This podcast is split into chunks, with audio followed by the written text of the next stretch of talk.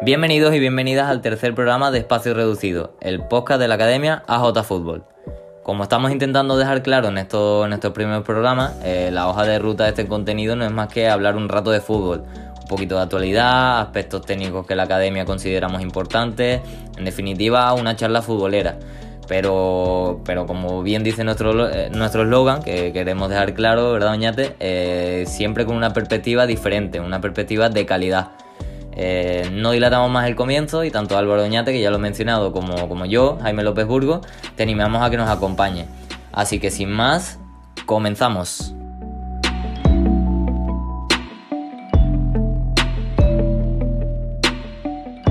Bueno, tenemos muchos temas que tratar en este nuevo programa de Espacio Reducido.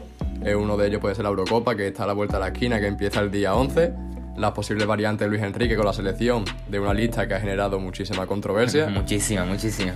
Y otro tema puede ser la Copa América, que al final parece que se va a disputar allí en Brasil y de la que tenemos también muchas ganas de hablar. Sí, porque los dos la verdad que no nos gusta mucho el fútbol sudamericano y bueno, por tema de horarios, como la Eurocopa es durante el día y la Copa América es casi de madrugada, pues nos permite aficionarnos a ambas cosas. Sí, eh, en definitiva, mucho fútbol este verano que intentaremos abarcar. Sin embargo, en este tercer podcast nos gustaría centrarnos en una rama del deporte rey algo más local, más modesto, los playoffs de ascenso a División de Honor. Y bueno, la semana pasada fue la, final de la Champions y esta cambiamos radicalmente. Eh, sigue siendo fútbol, evidentemente, pero uno mucho más cercano al aficionado. Y, eso, eso se nota y lo pudimos notar nosotros el, pasado sábado en la comunidad y la familia que se está formando, que se está gestando en el, en el Club Atlético Central. Vamos a salir ahí, vamos a jugar fútbol, vamos a, ser educados, respetuosos y nos vamos a comer.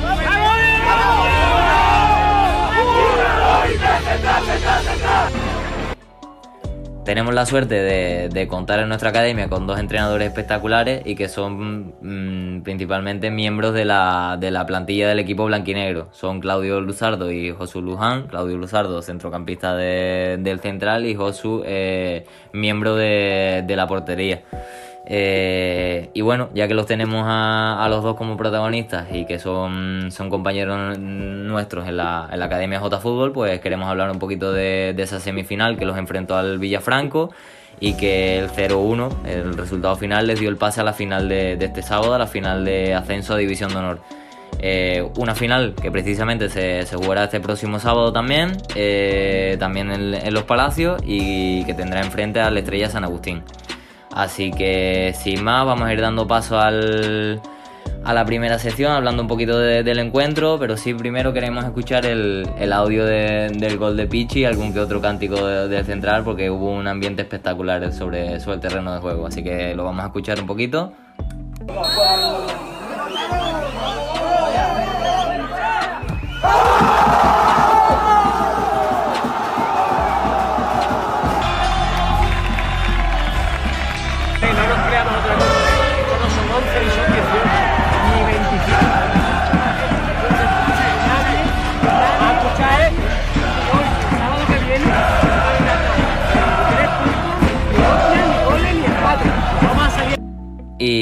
Bueno, con, este ánimo de, la gente alentando al central, vamos a dar paso a un poquito al análisis del Villafranco Central. Eh, te voy a dar pie un poquito a que nos cuente cómo viviste el encuentro, el transcurso del partido, hablar un poquito de nombres propios. Eh, bueno, hablar un poquito de, cómo se cómo se desarrolló el, encuentro y, ya nos meteremos luego en materia de tecnificación. Sí, bueno, lo que se preveía entre el, en el partido de Villafranco contra el Club Atlético Central se, podía, se preveía un partido muy, muy tenso por lo que se estaba jugando a muy disputado. muy disputado, con muchos duelos, como se dio, y además con una amarilla a los 30 segundos con una falta sobre Luca, una dura falta, y ahí pudo, se pudo demostrar todo lo que hemos dicho ahora mismo. El Villafranco en la fase regular venía de empató 2 a 2 contra el Central en la Vega Triana y le ganó su partido allí en Isla Mayor. Así que. Venía con la confianza de, o por lo menos con la moral un poquito comida al central por, por, los encuentros en la competición doméstica. Sí, podíamos ver un partido muy igualado, que no, no había ningún favorito porque al final el fútbol a un partido único en un campo neutral no, no se sabe nunca lo Esa que puede pasar. tensión, eh, ser una semifinal, todo lo que se estaban jugando. De hecho, yo creo que, que eso influyó mucho, que sobre todo, yo creo que durante los 90 minutos se vio poco fútbol, pero sobre todo en los primeros 45 minutos, que es donde más nervios hay, donde, como tú bien dices, a los 30 segundos se produjo la primera entrada dura, la primera cartulina amarilla.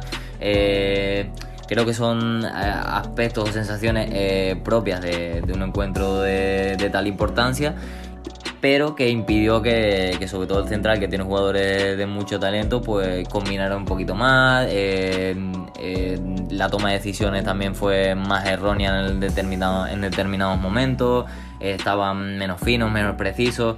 Creo que todo va un poco en consonancia a esos nervios de, lo que se estaban jugando, pero que poco a poco fueron con el paso de los minutos, también con las variantes tácticas que le fue metiendo Viola al equipo, eh, se fue solucionando esos problemas y al final el central acabó como principal protagonista del encuentro, con el balón, generando y teniendo las ocasiones más claras unas ocasiones que, bueno, vamos a ir desglosando el partido, que la primera mitad, como bien hemos dicho antes, no hubo muchas, pero, pero sí creo recordar una de Nimo desde fuera del área. Un golpeo desde 20 metros más o menos. Otra de Mateo, que fue una jugada en un forcejeo con el central que hace una vaselina y se le marcha un poco desviada. Esa, esa fue muy clara, de hecho lo hace muy bien, se cruza, se cruza con el central para para ver qué, qué, es lo que pasa, porque podía haber habido penalti o falta fuera del área, pero en ese caso hubiera sido roja. Y luego no es que defina mal, elige definir de, de, vaselina, picadito, pero se le va cerquita por encima, cerquita de, del larguero. Y después otra que tuvo Ale Pavón, después de un centro de Mateo de nuevo, que Cierto, ¿verdad? después hablaremos de Mateo y Ale Pavón que también tuvo una... Fue clara, pero también era difícil contactar con el balón porque le venía botando, le venía alta, pero fue otra ocasión eh. Ocasiones que se fueron eh, encontrando un poco, que las fuimos viendo a, a cuenta gota por, por esa falta de, combinaciones, de triangulaciones, había muchas separaciones entre líneas, los equipos defensivamente, no, los laterales no se querían sumar mucho al ataque para no dejar sus espaldas eh, libres para, por ejemplo, los extremos del Villafranco, son bastante peligrosos. Eh, y creo que en esa que en la intención de guardarse un poco las espaldas hacía que el equipo se partiera, ¿no? La gente de arriba se intentaba tirar un poquito más pero el centro del campo y, la, la, defensa, sobre todo la, los laterales o los carrileros, no, no, acompañaron tanto, entonces había mucha distancia entre los compañeros como para combinar. Ya te digo, sobre todo el, los mediocentros, los laterales a la hora de doblar y que estuvieran más cerquita de los extremos para combinar. Creo que faltó un poquito eso y como bien he dicho antes, creo que la segunda parte la, los cambios que introdujo Viola, que vio que el equipo cada vez tenía más protagonismo, eh, introdujo a Claudio, eh, introdujo a Alberto Picci, que también hablaremos ahora de él. Creo que esos cambios, que son ofensivos, porque los dos son, son jugadores que, eh, que se posicionan en la línea, en la línea de ataque, eh, eso contagió al equipo a que, a que cada vez más, que se plantara en campo contrario, a que combinara y, y triangulara mucho más. Y, y, los últimos 15, ese tramo del 70-75 hasta el penalti que fue en el 86-87, fueron los minutos de mejor fútbol. Sí, pues la salida de Claudio, que salió un poco escorado ayer a la Sí, vamos derecha. a empezar ya a hablar un poquito de nombres propios. Sí, vamos a empezar ya, pero Clau desde su, desde su entrada al campo agitó un poco el partido y fue el, el que hizo que hubiese más combinaciones y el que además provocó una de las ocasiones más claras como que fue una ruleta que, que la podéis ver en nuestro perfil de Twitter que lo subimos, una ruleta bastante bastante bonita. Llamativa y, y, eficiente a la vez. Porque... Exacto, y efectiva, que creo que es algo que, que, nosotros siempre lo decimos, que la Academia de AJ Fútbol no, nos gusta centrarnos en esos aspectos técnicos, pero que siempre que sean efectivos, ¿no? Que no se, no se quede simplemente la floritura. De hecho, el, el gesto técnico de la ruleta eh, da pie luego a un muy buen centro con el interior al segundo palo, que, que da lugar a una nueva ocasión del central. Yo creo que coincidimos los dos, que estuvimos en el, en el campo viendo el partido, de que Claudio, eh, por su estilo de juego tan, tan combinativo, tan, tan alegre, tan, tan de pared, te la doy, me la doy, toco y muevo, eh, contagió al resto de compañeros para, para, que con la calidad que tienen eh, y que no lo habían hecho en los minutos mm, anteriores, pues, pues que empezaran a hacerlo, cogieran esa confianza y al final, pues en ese tramo que he dicho antes, de, esos 20 minutitos, se, se vieran la, las mejores jugadas y la, los acercamientos más peligrosos. Eh, yo creo que otro nombre propio del partido puede ser Mateo. Eh, salió por, por, el golpe en la cabeza de Luis Marín, que en el minuto 22 creo que fue el cambio. Sí. Que tuvo un choque, creo que fue con Luca o con su propio compañero. Pero desde la salida de Mateo eh, generó muchísimo desequilibrio por la velocidad que tiene, la movilidad. Y es más, como hemos comentado antes, dos de las ocasiones vienen de, de él. Y dos de las ocasiones de la segunda parte, el penalti provocado y otra ocasión que tiene, que es el lateral de la red, también son de Mateo. Totalmente, o sea, ya no es que eh, participara, como tú bien dices, desde el minuto 22, 23 que, que entró. Eh, que entró en, en, banda, pero entró a banda cambiada, él siendo diestro, jugó en banda izquierda, se internaba por dentro, combinaba, pero le faltaba ese compañero que luego con Clau yo creo que, que al final el equipo se, se convirtió mucho más coral y ya no simplemente en lo que influyó en el juego, sino que influyó también en la jugada más determinante. De hecho, a Mateo, eh, hablando eh, off the record, como, como hemos analizado el partido tú y yo, eh, lo hemos considerado el, hombre del partido por lo que hemos dicho, por todo lo que generó y, lo que generó ya directamente con el gol, eh, que provoca el penalti y, y, es que llevó muchísimo peligro en, en sus botas. Un penalti que, que mete Alberto Pichi, que... que, que, lo mete muy bien, con mucha tranquilidad, saliendo desde el banquillo, se cogió, quiso coger la responsabilidad y, y, puso por delante del central y al final fue, fue el gol que le lleva a la final. Y que es un premio también para Alberto de mucho tiempo que estuvo con la lesión, desde no sé cuándo fue su último partido, pero llevaba, llevaba varias jornadas sin participar y darle el billete a, al central para llegar a la final, pues es un premio para él. Un billete que que demuestra la, el gran trabajo que se, que se ha hecho en el CEPE durante todo este año, bueno, durante los tres años realmente de, de creación del central, pero sobre todo este año que, que, están a las puertas de conseguir un tercer ascenso consecutivo. Pero ya no es un trabajo que se, que se vea reflejado solo en el césped o en el banquillo en el caso de Viola y su cuerpo técnico, sino que, que es la, en general la entidad, el club, lo bien que se está haciendo ya desde la presidencia con Jaime Soto a la cabeza, el departamento de comunicación que, del que tuvimos suerte de también eh, formar parte. Con Guille Toribio, Rafa Toro. Exactamente. Eh, bueno, los diferentes estamentos del club que se, que se está trabajando muy bien y al final el resultado siempre se acaban plasmando en el, en el césped, que es donde se tienen que ver sobre el terreno de juego, pero que, que todo es producto de, lo bien que se está haciendo en, todos los estamentos de, del central. Y son varios los detalles que nos gustaron a Jaime y a mí, desde lo mismo desde la zona de prensa, por así decirlo. Y después del partido, tanto jugadores como gente de la directiva, como puede ser Jaime Soto o incluso aficionados, recogiendo todo lo que habían dejado en la grada y dejándolo todo, todo limpio. Sí, incluso, el tema de los cánticos también lo hemos hablado. Incluso Manu intentando apaciguar un poco los cánticos cuando el partido estaba más caliente, Manuel Portero, que también podríamos hablar de él. que Sí, también estuvo muy bien, algunas acciones, algunas faltas, algún córner que iba pasado que, que, podría haberse colado como gol olímpico y, y, lo salva. Estuvo, estuvo muy atento y manteniendo la atención al, al equipo en esos momentos que a lo mejor el Villafranco intentaba co coger un poquito de aire y crear un poquito de, de peligro.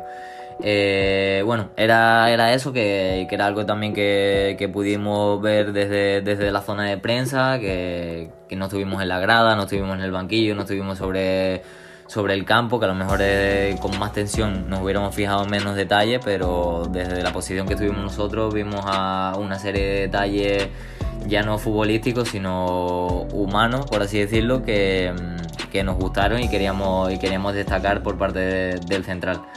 Eh, bueno, te voy a pedir antes de pasar a la siguiente sección, que ya es el, tema más, más, de tecnificación, centrándonos más en el aspecto técnico que, que, queremos tratar en este podcast, que nos describas un poquito la, jugada del penalti y el gol para dar pie ya luego a, analizarlo. Eh, con el bisturí, como podríamos decir. Sí, la jugada es una transición ofensiva del central después de un robo de balón y Talegón, que justo había salido al campo, pero llevaba dos minutos en el campo, sí. da un paso a la espalda con el interior del pie. Un muy buen centro con, con Rosca al segundo palo, sí. Y deja a Mateo que muy inteligentemente mete la cabeza y. Y, y el portero le, le hace penalti, la arrolla claramente. Lo hace muy bien, muy listo. Me, el balón está como dividido entre el portero y, y Mateo y era meter la cabecita para llevársela y meter gol o meter la cabecita para llevar el golpe que, que se llevó, que la verdad que, que recibió un, golpe muy fuerte por parte del portero del Villafranco. y provocar el penalti. Eh, luego el penalti, ¿cómo, ¿cómo, fue? De Alberto Pichi, que, se piensa en los penaltis hay que tirarla a romperla con el empeine fuerte, pero Alberto mantuvo la calma y engañó al portero y con el interior la colocó al otro palo. Asumió la responsabilidad de, lanzar el penalti, lo hizo con, muchísima tranquilidad al interior del pie, engañando al portero. Y, bueno, vamos a dejar unos segunditos también. Aprovechamos que, que hemos tenido acceso a la, zona de prensa, estar tan cerca de, del Departamento de Comunicación del Central, unos segunditos para, para escuchar la narración de, de Guille Toribio, que, retransmitió el partido en el canal de, del Central así no, nos ambientamos un poquito en el, en el gol y, y, ahora lo analizamos porque, porque es muy importante los dos detalles técnicos que, que se utilizaron para, para, al final conseguir el, el, tanto. Así que lo vamos a escuchar ya. No, desde luego, eso es verdad, Javier. Eh, un futbolista que tiene un tren inferior muy fuerte, Alberto Pichi, vamos a ver el disparo. Colocándola con mimo, diciéndole, oye, Viajarás dentro de la portería. José Carlos intentando adivinar la trayectoria del balón que va a ejecutar eh, mediante el disparo Pichi. Toda la afición del central mirando al 19 que ha tenido la valentía de chutarlo en una situación cuanto menos eh, importante como este playoff de ascenso a División de Honor. De nuevo el colegiado que da indicaciones. El pitido, ahí va Pichi, 5-4-3-2-1, Pichi.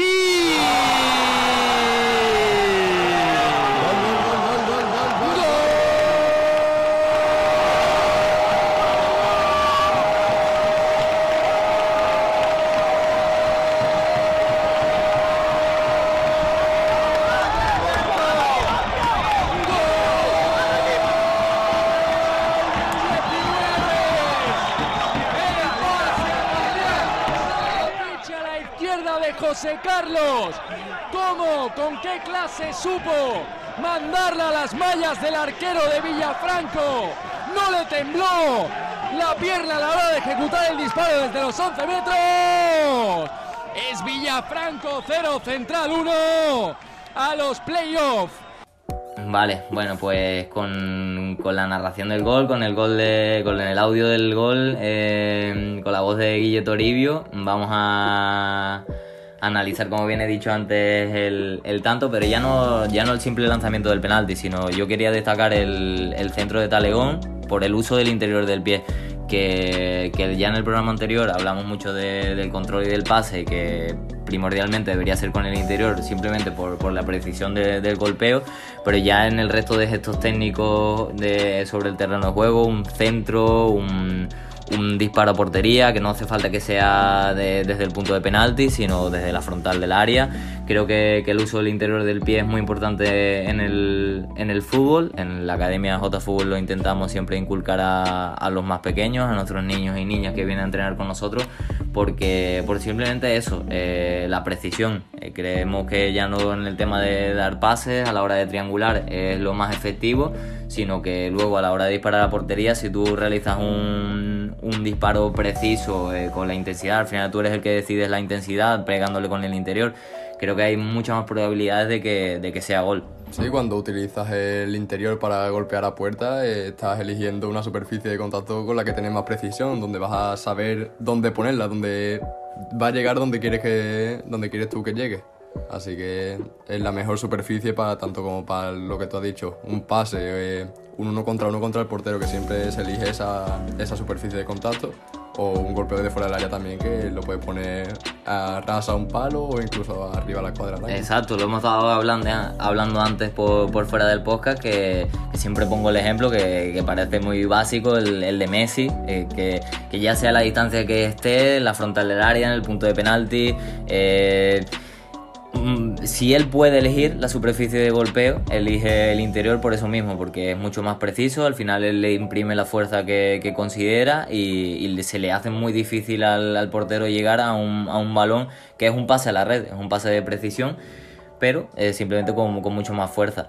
Y ya no con fuerza a la hora de golpear, sino quería destacar, queríamos destacar los dos también el centro de Talegón, porque, porque también usa el interior del pie y, y el balón va exactamente a donde, donde estaba Mateo para, para disputar la bola. Entonces que, creemos que, que, ese concepto técnico, el uso del interior del pie, eh, es muy importante en el mundo del fútbol.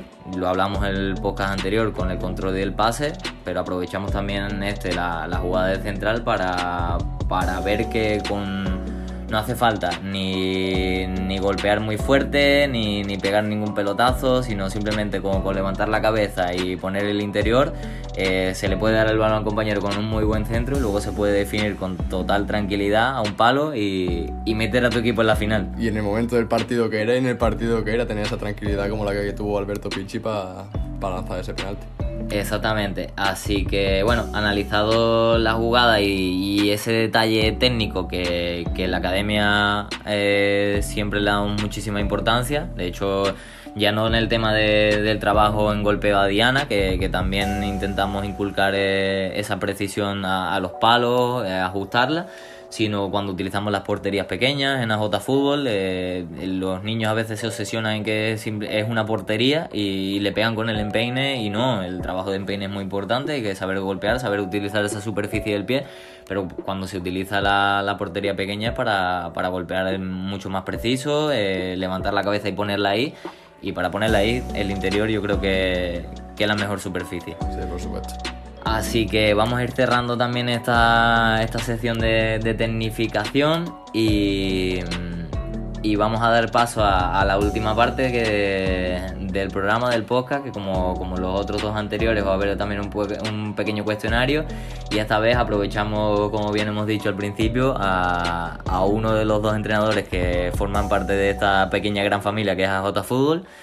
Y, y, que también forma parte de, del protagonista de este podcast, que es el central, y es Claudio Luzardo, miembro de, la plantilla y que también hemos destacado antes por su, por su buen hacer sobre el terreno de juego cuando entró a, al césped, eh, que le dio la oportunidad a Viola, fue protagonista en el campo en los Palacios y también va a ser protagonista en, el, en este podcast, siendo siendo el que responda al pequeño cuestionario que llevamos haciendo desde que empezamos espacio reducido. Así que nos vamos a le vamos a dar un segundito a que se siente aquí con nosotros a, a Claudio y, y en nada comenzamos con las preguntas.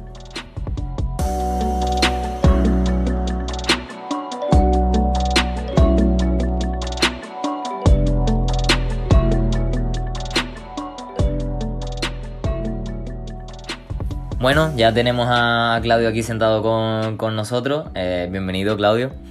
Hola, muy buenas, ¿qué tal? Y nada, eh, no dilatamos más el tiempo, que vamos apretaditos con, con el reloj y vamos a empezar el, el cuestionario. Eh, empiezo yo la primera pregunta, ¿vale? Primera pregunta, ¿un entrenador en cuál refleja, reflejarte? Pues supongo que, que me reflejo en varios entrenadores que he tenido durante mi vida. Eh, tanto en, en, lo personal, en cómo ellos me llegaron a mí y, me calaron, sobre todo en la etapa en la que he jugado en el Claré con mis amigos y mis entrenadores, pues los veía quizás como hermanos mayores y es algo que, que intento transmitir ahora que, que, lo veo desde ese prisma. Y luego un poquito en el tema fútbol y tema profesional, eh, cuando ya era más mayor, cuando jugué en tercera, fue... Eh, Eduardo Ramos, que, que, bueno, fue jugador de fútbol y, y, la idea y los conocimientos que, que, nos transmitió fue bastante, bastante positiva, me ayudó mucho. En los entrenadores que tuve en el Claré, pues, pues Lolo, Vico, Foncho, la verdad que, que, bueno, nos marcaron una época a mí y a, y a mis compañeros y amigos. Vale, voy yo con la segunda ahora. Un futbolista profesional que te hubiera gustado entrenar. Mm, fue bueno, no sé, un futbolista profesional que me habría gustado entrenar.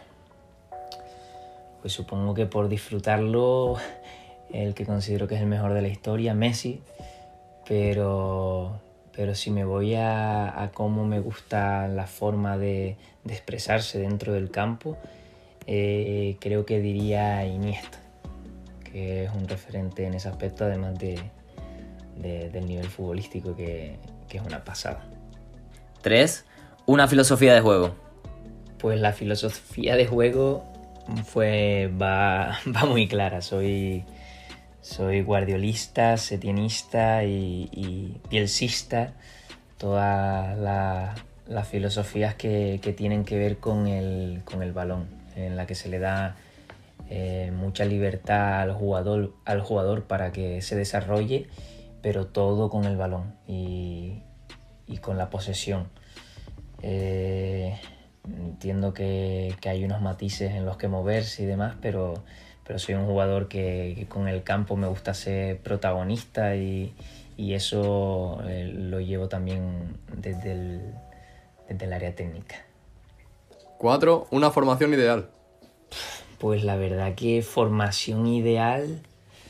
Mm, supongo que me voy a, a, ceñir a la que a la que genera más triángulos para, bajo mi punto de vista y que crecí con ella eh, en, la, en, la, etapa formativa y, creo que, que, me desenvuelvo muy bien como jugador y me siento muy cómodo, que es pues, jugando con cuatro defensas, una línea de cinco centrocampistas en la que hay un, un, pivote y dos media puntas, que sacrificados también, pero con una cierta libertad mm, al tener a ese pivote más fijo, y luego un delantero, un 1-4-5-1, que bueno, ha evolucionado a, lo que es supongo el 4-3-3 y, moverse, pues al final son matices en, eh, en, que en, qué posiciones va más al ataque o más a la defensa, pero bueno, así más juntito. No me, no me decanto por el 4-3-3, sino por el 4-5-1. 5, una cantera. Una cantera que, te guste, que, te apasione. En los anteriores programas, eh, Oñate y yo, eh, como buenos frikis del fútbol, no, o buenos apasionados, eh, cogimos la, la opción de elegir una cantera nacional e internacional, así que puedes ¿Puedes hacer también lo mismo o decantarte solo por una? Pues supongo que al hablar de cantera todo se nos viene a la mente eh, la Masía en, el Barcelona. Eh, supongo que todos soñamos con tener pues esas posibilidades. Eh, también se me viene la del Bilbao, que por su forma de, verlo, de, cuidar lo, propio, lo, lo de la tierra y, solo tener jugadores vascos. Y, y bueno, eh, quizás que me, tenga que quedar con eso. Eh, si nos vamos no a cantera de club, sino cantera en forma de vida, pues me tengo que tirar a la cantera canaria, que supongo que por ahí no van los tiros, pero, pero el, el fútbol canario me apasiona. Y ya por último, Clau, ¿cómo, ¿cómo, viste el ambiente en esta semifinal contra Villafranco y cuáles son tus expectativas y sensaciones para la final contra el Estrella San Agustín? Bueno, lo del sábado pasado con la semifinal fue, fue increíble. La verdad que, que cuando lo estábamos viviendo antes de tanta gente volcada, tanta, tanta pasión reunida supongo que, por ambas aficiones, pero bueno, hablo de la, mía, la del central, que veías amigos, a familiares de amigos, todo el mundo volcado ahí, viviéndolo con tanta alegría, tanta pasión, intentando pues llevarnos a la victoria y, sobre todo disfrutando también de, lo que estábamos viviendo todos, que, creo que esa es la clave, el disfrutar de, este proceso y, y lo que tenga que venir vendrá, pero, pero disfrutándolo. Eh, fue magnífico, la verdad que cuando entré en el segundo tiempo me sentí como un bailarín eh, en un escenario. Eh, me sentía súper bien, miraba la grada y me daba fuerza, no sé, estaba, estaba muy tranquilo, muy contento de, estar ahí. Y estábamos, o sea, si nos marcaban un gol estábamos fuera, pero no sé, estaba, estaba privado, la verdad. Lo, lo disfruté una barbaridad. Y, y, bueno, el hecho de pensar en, en, lo que viviremos el sábado en la final, que bueno, he dicho sábado, pero es, el sábado pasado vivimos, no fue, fue el domingo. Eh, y respecto a este sábado que, que viene la final, es, no sé, eh, el hecho de, de saber que vas a poder vivir algo parecido, similar o incluso mejor, porque, porque sabemos que va, a poder ir más gente que se ha quedado con las ganas de ir a la semifinal. Mm, no sé, va a ser una fiesta. Y, lo único que quiero es que, se disfrute. Estoy seguro de que, el equipo está preparado y que, y que vamos a dar el 100% para, para conseguir el objetivo y que arropados con esta gente pues, pues será lo que tenga que ser, pero, pero no me planteo algo que no sea ascender y, y disfrutar de, del día, de, de, todas las personas que estén allí, de, hasta del contrario, ¿sabes? Eh, no sé, tenemos a eh, compañeros que, que, por una o por otra razón pues juegan en un lado y en otro y sabes que vas a competir con, con respeto, con todos el mismo objetivo, pero que va, a ser una fiesta de deportividad, de, de en fin, de, buenas sensaciones y que es lo que tiene que ser el fútbol, una, una fiesta llevado siempre de una manera sana, o así lo veo yo y estoy seguro que lo vemos todos en el central. Y en AJ. Vale, bueno, eh, Clau, muchísimas gracias por, por estar aquí con, con, nosotros este ratito. Esperamos, no, no, te entre, no te entretenemos mucho más, pero esperamos que si el sábado que viene se, se consigue el ansiado ascenso, pues tenerte a ti y si es posible también a, Josu en el próximo programa para, para bueno, tener más, más que un simple cuestionario, una, una charla más extensa de fútbol con los dos, de cuál es vuestra visión de fútbol eh, cómo lo habéis vivido dentro del central y, bueno, hablar de, de, lo que más nos apasiona, tanto, tanto en el central como lo vives tú, como, como cuando te pones la camiseta de AJ Fútbol. Y, que lo hablemos aquí en espacio reducido, que, que, es nuestro podcast, es nuestra casa, ¿no? Donde podemos hablarlo. Así que te, te despedimos ya y vamos a dar paso ya a la despedida, pero antes... Eh, un segundito vamos a despedir el cuestionario con un poquito de, musiquita.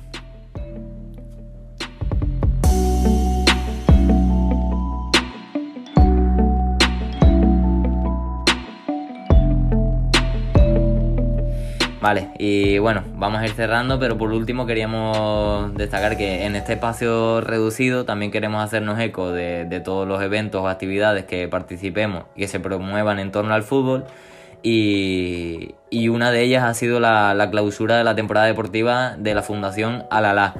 Un acto que se celebró el pasado miércoles 9 y que contó con la, con la colaboración de, de, la Fundación La Caixa, el, el, propio Club Atlético Central, que hemos hablado antes, largo y, tendido, y nuestra casa, la Academia AJ Fútbol. Sí, porque aquí en la Academia AJ Fútbol consideramos que el fútbol es una gran herramienta para promover valores importantes tanto para el ámbito deportivo como para la sociedad, y eventos como estos nos permiten plasmarlo. Los chicos y las chicas pudieron disfrutar de una tarde muy agradable junto al balón, con un entrenamiento de tecnificación novedoso. Utilizamos de hecho nuestros propios materiales como la red de volea, las paredes. También hicimos un partido amistoso y alguna que otra competición de habilidades, falta a la Diana. Bueno, en definitiva una gran iniciativa que, que a buen seguro no, no, será la última y, y, que como dijimos en el primer programa, este tipo de, eventos y de actos que, que, son actualidad, pero no actualidad futbolística de élite o, competitiva, pues que también tienen cabida en nuestro en, en espacios reducidos y queríamos destacarlo. Eh, así que nada, doñate, eh, ya para cerrar, hasta aquí le, les decimos adiós a todos, esperamos que, que, hayan disfrutado de este buen ratito futbolero. Y si quieren seguir o ver más contenido de la Academia J Fútbol, visita nuestra página web www.ajfutbol.com, así como las redes sociales, arroba jfutbol en Instagram, Twitter, TikTok, Facebook, LinkedIn y ahora también en Spotify. Todas las semanas, los jueves, espacio reducido. Y recuerda, aprender es ganar.